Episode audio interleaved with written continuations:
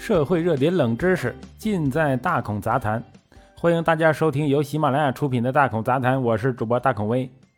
近日啊，日本的研究人员成功制造出了 3D 打印的和牛肉，这种人造肉啊，垂直切片与真实的和牛肉非常相似。据介绍，现在制造出一平方厘米的和牛肉需要四周的时间。每一克的制造成本约为一万日元，约合人民币五百七十块钱。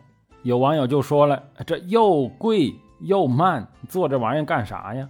但是据研究人员称，一旦加工过程完善并实现自动化，生产成本会大大降低。预计这种肉可以在五年内实现大规模的量产。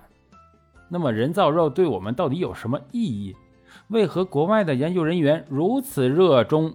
制造人造肉呢？我们看到日本此次的 3D 打印牛肉是用的牛的细胞培养出来的。其实啊，它也是啊肉，也是动物组织。对于那些吃素又想尝肉味的人呢，毫无意义，只是一种非自然生长的动物肉而已。日本科学家在视频中说，可以解决未来蛋白质缺乏的问题。或许啊，在日本已经出现了这个问题的苗头，因为那边的牛肉啊实在太贵了。我们中国人可能理解不了这种缺乏。目前的牛肉确实比猪肉贵了不少，但绝大多数人还是吃得起的。没有人会想把这个问题上升到一个科研的角度，在实验室里合成牛肉来代替平时舍不得买的美食啊。其实蛋白质缺乏问题并不像我们想象那么简单。二零一八年，中国人食肉量已经达到人均六十公斤，而且还在增长。这意味着，一旦发生大的环境问题或者什么病毒侵害呀，造成大量牲畜死亡，会引起整个国家的动荡不安。如果之前我们还觉得这种事儿离我们很遥远的话，那新冠疫情之后，大家应该就不这么认为了。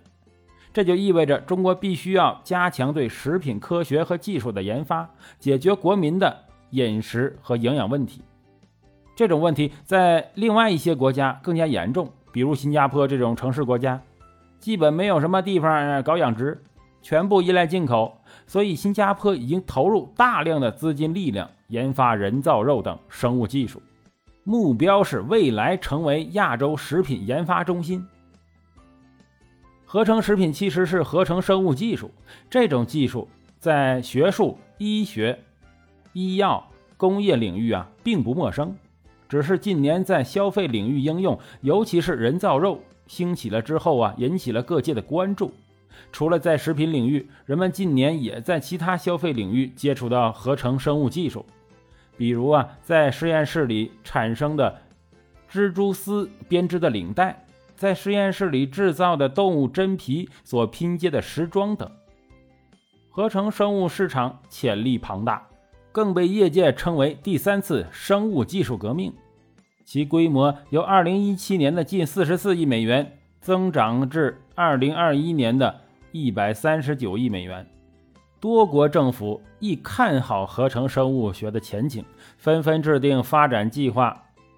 早在2006年，美国国家科学基金会就拨款1600万美元资助哈佛大学。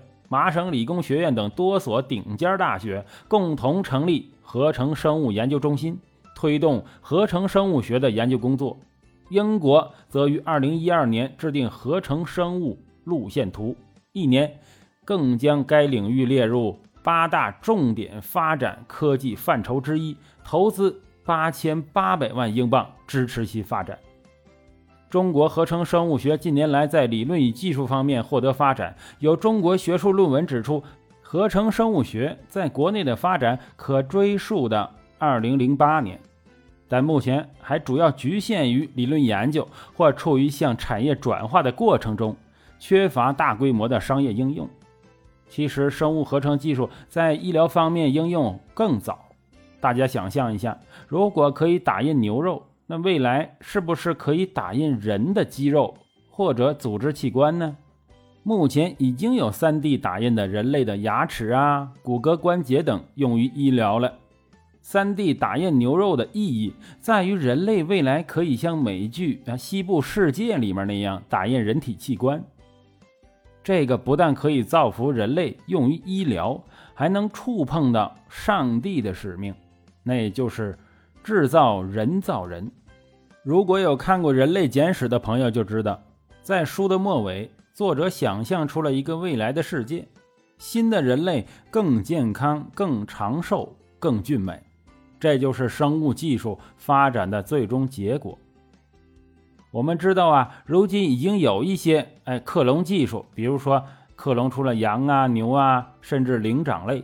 但是这些克隆体都还需要胚胎孕育，也就是要把培养出来的胚胎放入一个动物的子宫，才能孕育成型。我们人类还无法在实验室中直接合成生物体，但是 3D 打印器官技术。就打开了这扇大门，甚至可以随心所欲地制造出我们想要的模样。嗯，人造人看来必定比自然人更强壮了，甚至有一些不可思议的力量，是不是起了一身的鸡皮疙瘩呀？好了，感谢收听本期的大孔杂谈，喜欢的话请订阅关注，我是主播大孔威，咱们下期再见。